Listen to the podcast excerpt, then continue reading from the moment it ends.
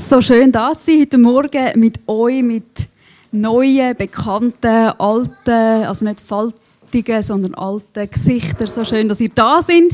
Mein Name ist Noemi, ich bin hier im Leitungsteam und ich freue mich, und es ist mir eine Ehre, dass ich heute Morgen für unsere neue Serie starte. Und zwar ähm, starten wir ähm, unerwartete Gnade in die Serie von Jona. Wir schauen uns sein Leben ein bisschen neuer an und ich freue mich sehr darauf, Vielleicht kennst du das Buch, vielleicht hast du den Namen noch gar nie gehört.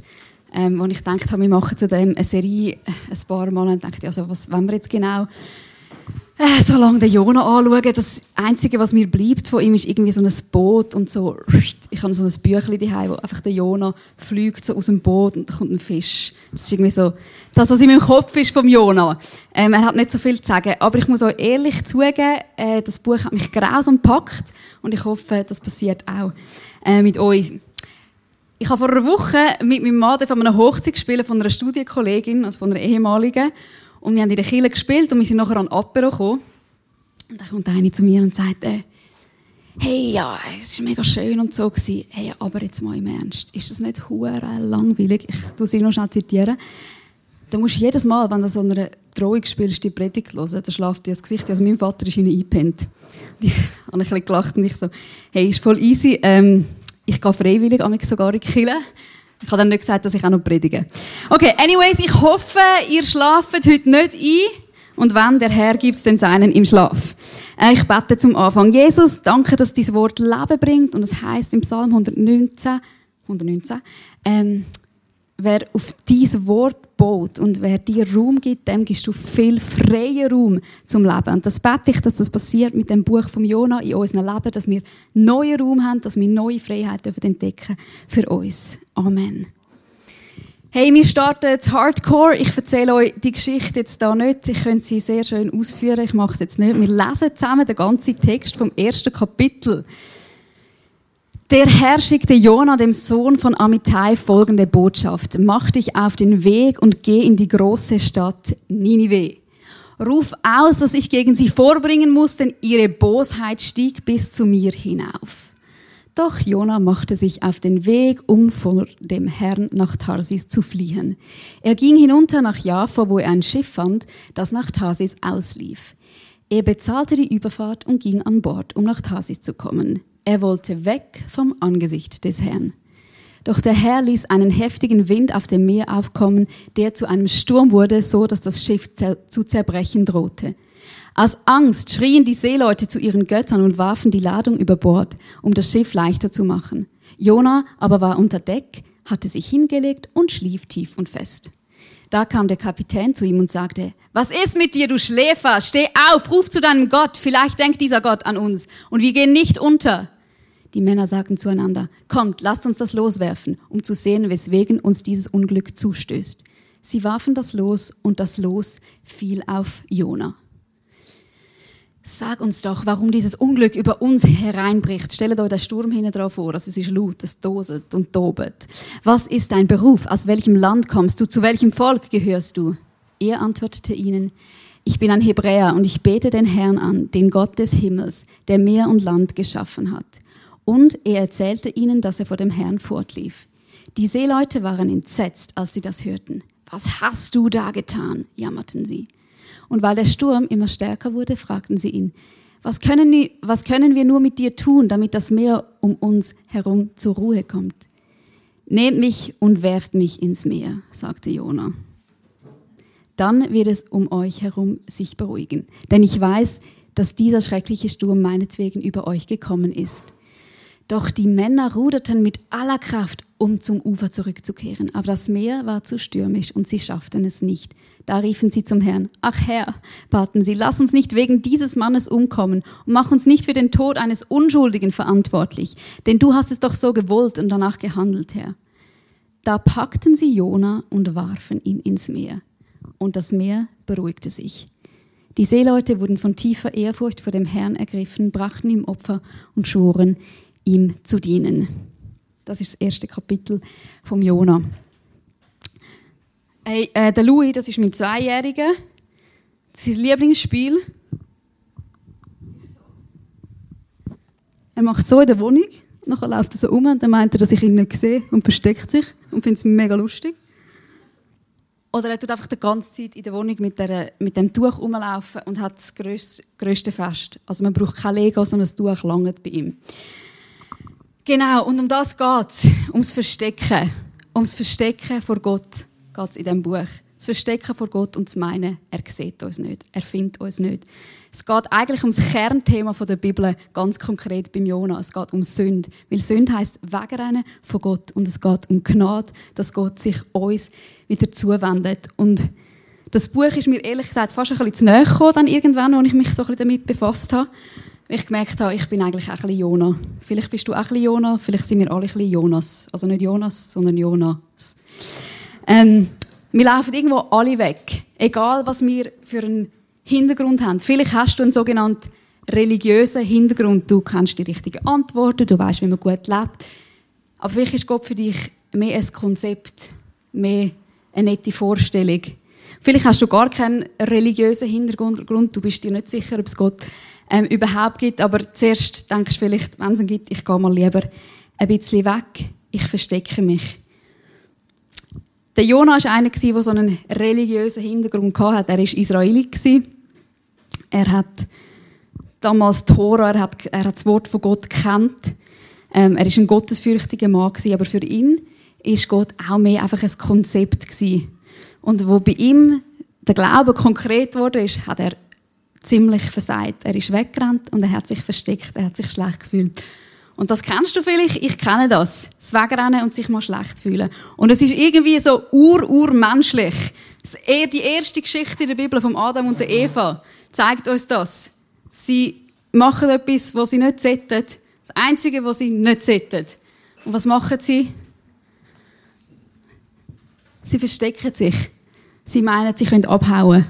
Und sie verstecken sich vor Gott.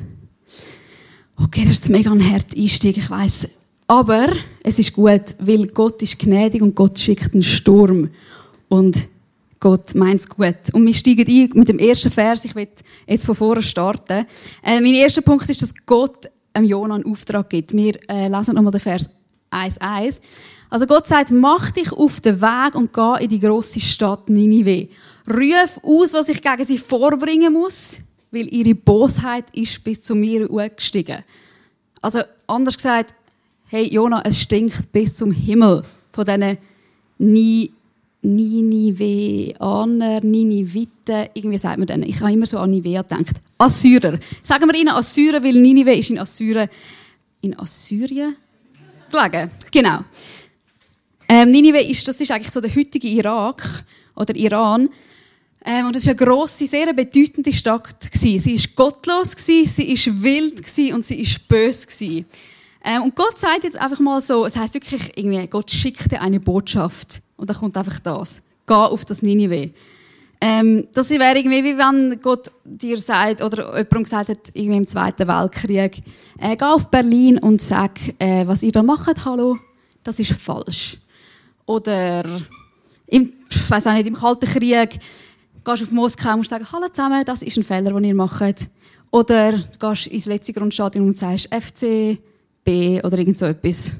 Also das Beste, was dir passiert, ist, du wirst mit Tomaten abgeschossen, du wirst verhaftet, du wirst verprügelt oder du wirst umgebracht. Okay, und das kommt jetzt, habe ich müssen staunen da von Gott eigentlich relativ einfach so unspektakulär. Es kommt kein Engel, es kommt kein grosses Tamtam, -Tam, sondern einfach Jona, geh du und ruf die Menschen, dass sie umkehren, dass sie ihre, dass ihre Leben Gestank und Bosheit hervorbringen.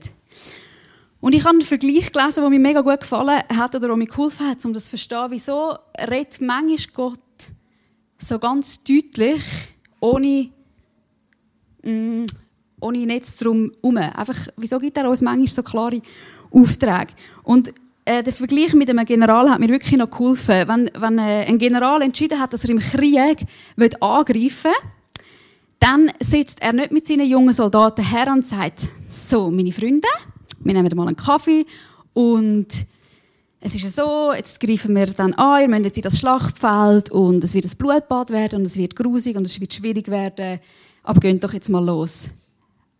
Was er sagt, ist Attacke. los, gönnt. Und was machen die Soldaten im besten Fall oder meistens? Gehen sie und sie hören auf ihren General. Und wieso machen sie das? Weil sie vertrauen ihrem General. Sie wissen, er ist überlegt, er weiß, was er macht und er ist gut. Und wieso sollen wir nicht auf Gott vertrauen, wenn wir glauben, dass Gott gut ist? Ein General kann korrupt, kann korrupt sein, kann böse sein, ist ein Mensch, ähm, ist fehlerhaft. Wieso sollen wir nicht Gott vertrauen, wenn er uns etwas Krasses einruft? Weil er ein guter Gott ist, weil er treu ist und weil er ganz sicher ist und weiß, was er macht. Und genau das ist das, was er da mit dem Jona macht. Er ruft ihn ohne lange Erklärungen in etwas ein. Und der Jona haut ab. Und da ist schon die erste Stelle, wo du jetzt vielleicht denkst, lay back, Gott hat noch nie so zu mir geredet. Ich habe noch nie eine Botschaft bekommen, weder in meinem Briefkasten, noch in meinem WhatsApp, noch in meinem E-Mail-Postfach. Never. Das habe ich auch zuerst gedacht. Und ich glaube aber, dass die Geschichte von Jona nicht einfach so in der Bibel ist, weil es eine nette Geschichte ist, sondern ich glaube, dass Gott durch die kann und möchte zu uns reden. Und ich glaube, es ist eine schlechte Ausrede, weil ich glaube, dass Gottes Wort immer wieder zu uns redet. Ziemlich klar. Seine Aufforderungen sind sehr direkt. Ähm, seine, seine Regeln sind sehr klar. Ähm, die Bibel redet, ich glaube, andere Christen können in mein Leben einreden, sogar nicht Christen. Leute, die nicht äh, etwas mit Gott am Hut haben, können in mein Leben einreden. Der Heilige Geist kann in mein Leben einreden. Also, die Botschaften können von ganz vielen verschiedenen Orten kommen. Ich bin sicher, Gott wird immer wieder so zu uns reden. Und Ninive, denkst du, okay, ja, also, Ninive, das gibt's ja heute nicht mal mehr. Ich glaube, dass Ninive, der Ruf nach Ninive steht für den Ruf von Gott in etwas Kaputtes, in etwas Zerbrochenes, in etwas Unberechenbares, vielleicht auch in etwas Unbequemes. Es kann vielleicht ein verrückter Ort sein. Wir haben letzte Woche Zara, die viel bei uns da gesungen hat und, und Teil vom Connect ist, äh, sie, sie will in die Mission, sie will an einen unerreichten Ort effektiv gehen. Sie will vielleicht in so ein Ninive oder einfach vielleicht ein bisschen an einen crazy Ort. Aber vielleicht ist das nicht dein Leben. Du musst nicht auf, ich sage jetzt keinen Namen, äh, irgendwo hergehen. Auf Zürich, nein, auf Bülach.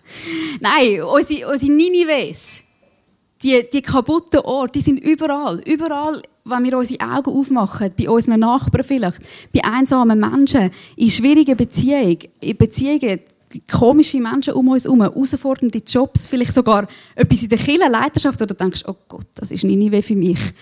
Das schaffe ich nie, das kann ich nie. Also eine Kleingruppe leiten, nein, das ist, Herr, da hau ich lieber ab.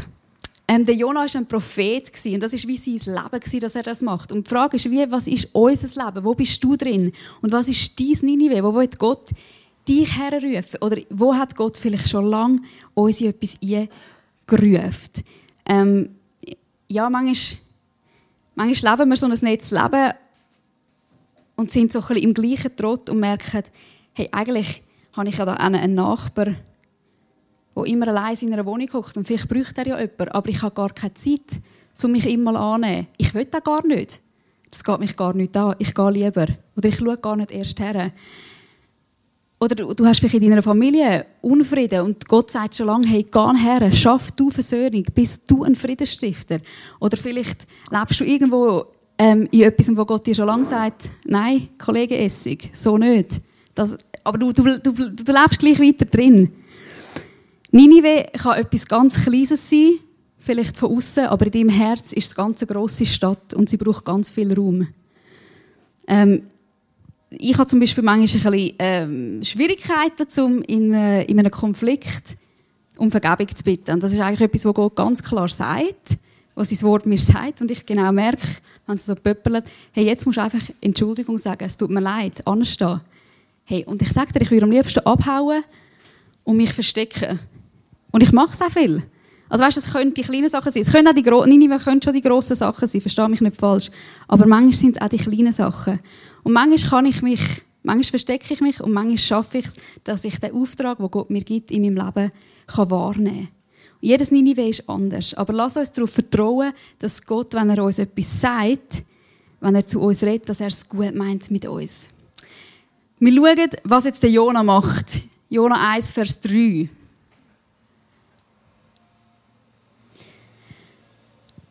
Nicht. Ah, hat es den nicht? Okay, also, okay, gut. Der Jonah, er hat einfach ab. genau, ist eigentlich einfach. Das ist so seine äußere Reaktion. Und der Jona, der geht nach Tarsis heisst. Er flüchtet. Jetzt brauchen wir mal die Karte. Das finde ich sehr interessant. Also Gott ruft ihn nach Ninive. Äh, Joppa, das ist die englische Version von Joffa, oder wie das heißt auf Deutsch.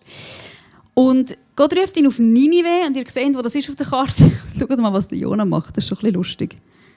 Der Kaib, der, der will auf Tarsis. Also jetzt, ich habe mir einfach so überlegt, mir würde es elend schlecht werden auf einem Schiff. Ich weiss schon, der Landweg war früher auch gefährlich, aber zieh dir mal, also wir uns mal die Route anschauen. Es so lange übers Meer fahren, finde ich jetzt wahnsinnig. Also er geht 180 Grad in die andere Richtung, als was Gott ihm gesagt hat. Und das ist das, was wir, glaube ich, ganz viel machen. Gott redet zu uns und wir machen 180 Grad, 180 Grad das andere. Und weißt, es gibt ganz viele Schiffe, die nach Tarsis uns führen. Es hat ganz viele Schiffe, die parat stehen, wo wir aufsteigen können und sie führen uns in die andere Richtung. Es gibt vielleicht einen Weg auf Ninive, aber auf Tarsis gibt es ganz viele Schiffe. Seine äußere Reaktion, das, was wir lesen, ist, der Jona haut ab. Aber wieso haut er ab? Wieso flüchtet er? Ich habe immer gemeint, er hat Angst. Hat er vielleicht auch ein bisschen gehabt. Zum herauszufinden, wieso der Jona wirklich geht, müssen wir schnell im Jona 4 das lesen. Das ist wirklich, ich muss sagen, das war der Bam-Moment für mich. Wir lesen da, er beklagte sich beim Herrn, ach Herr, habe ich das nicht schon gesagt, bevor ich von zu Hause aufbrach? Deshalb bin ich ja fortgelaufen nach Tarsis. Deshalb. Ich wusste, dass du ein gnädiger und barmherziger Gott bist, dass du geduldig und voller Gnade bist, weil du das Unheil bedauerst. Der Jonah geht nicht aus Angst, vielleicht auch, aber der Jonah geht, weil er findet, die Assyrer, die haben sicher Gottes Gnade nicht verdient. Ich weiß genau, mein Gott ist gut und dann sagt er dann wieder, ja, ja, ich lasse euch, ich habe euch gern, ich bin gnädig. Er geht nicht aus Selbstgerechtigkeit und aus Stolz. Das ist, das ist der wahre Grund. Er weiß, dass Gott sich erbarmt. Und das finde ich eigentlich mega cool, weil da sehen wir, dass, dass er etwas versteht vom Wesen von Gott. Das finde ich so schön.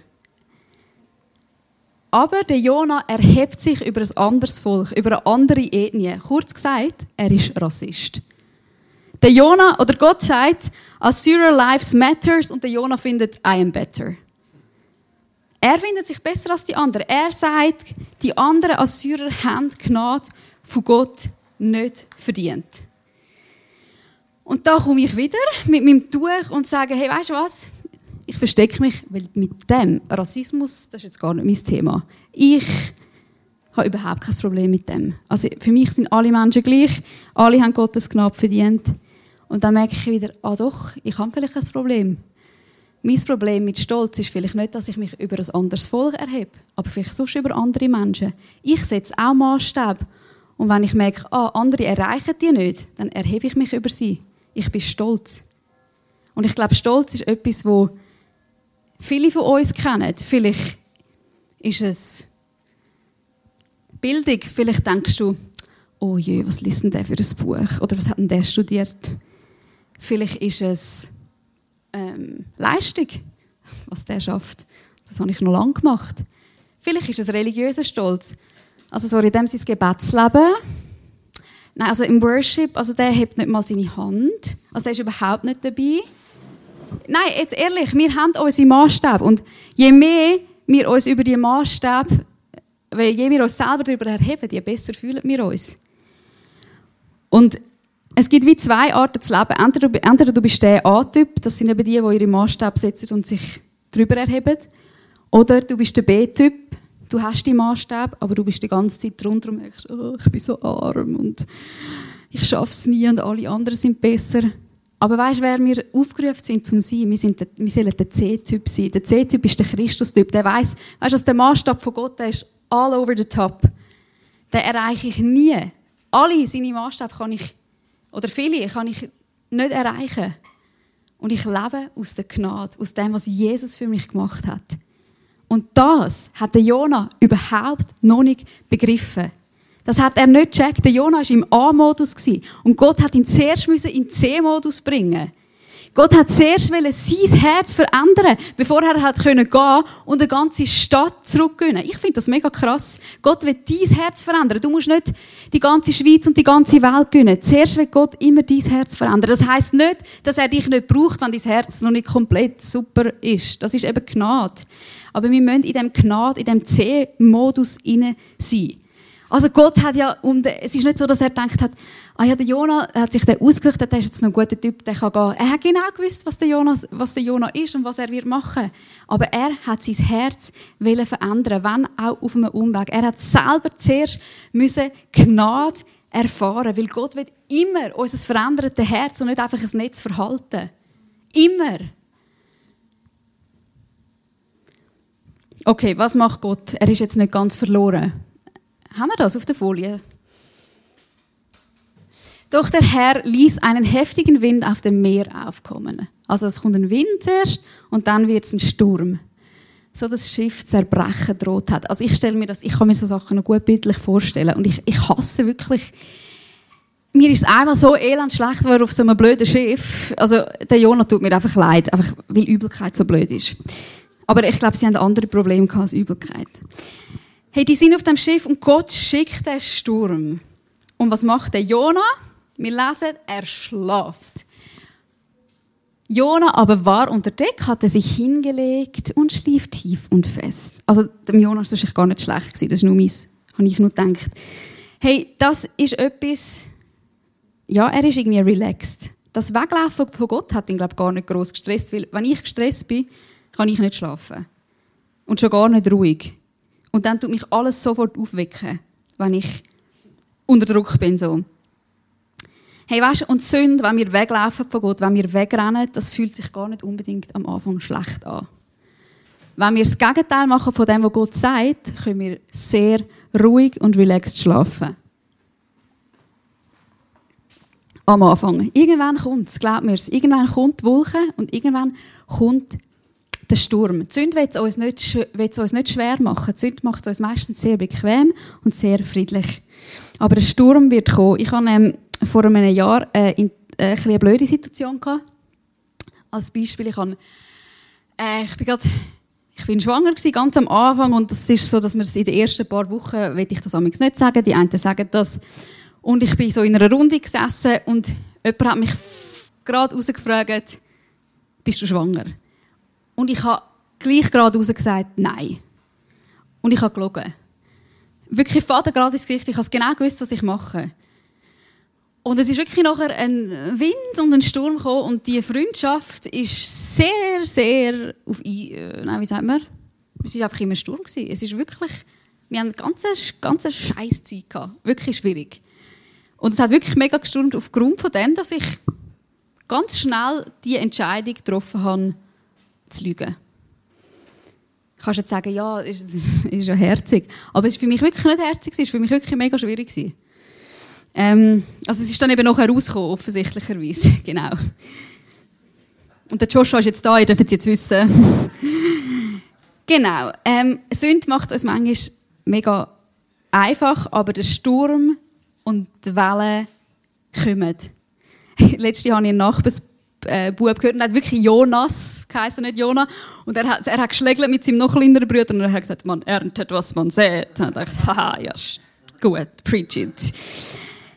Es ist so, wir ernten, was wir sehen und der Sturm kommt. Gott schickt den Sturm und der Jonah ist nicht beeindruckt. Und jetzt kommt nochmal ein Punkt. Es kommen die Leute, die Schiffsleute und die rütteln ihn wach. Die sagen, hallo, schlaf, du pennst, es stürmt, was ist los?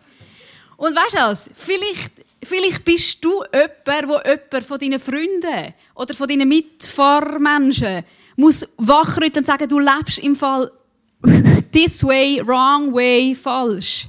Das wollen wir heute nicht mehr, weil wir sind alle tolerant, wir können alle leben, wie wir wollen, es ist alles okay. Aber das sagt die Bibel wirklich nicht. Es gibt Momente im Leben, wo wir einander wachrütteln müssen, wo wir uns als Christen wachrütteln und sagen, hey, das ist im Fall nicht richtig. Es geht nicht um du im Fall, sondern es geht darum, dass wir uns auch gegenseitig zurückbringen dürfen. Vielleicht bist du jemand, der jemand wachrütteln muss. Vielleicht bist du auch der Jonah, der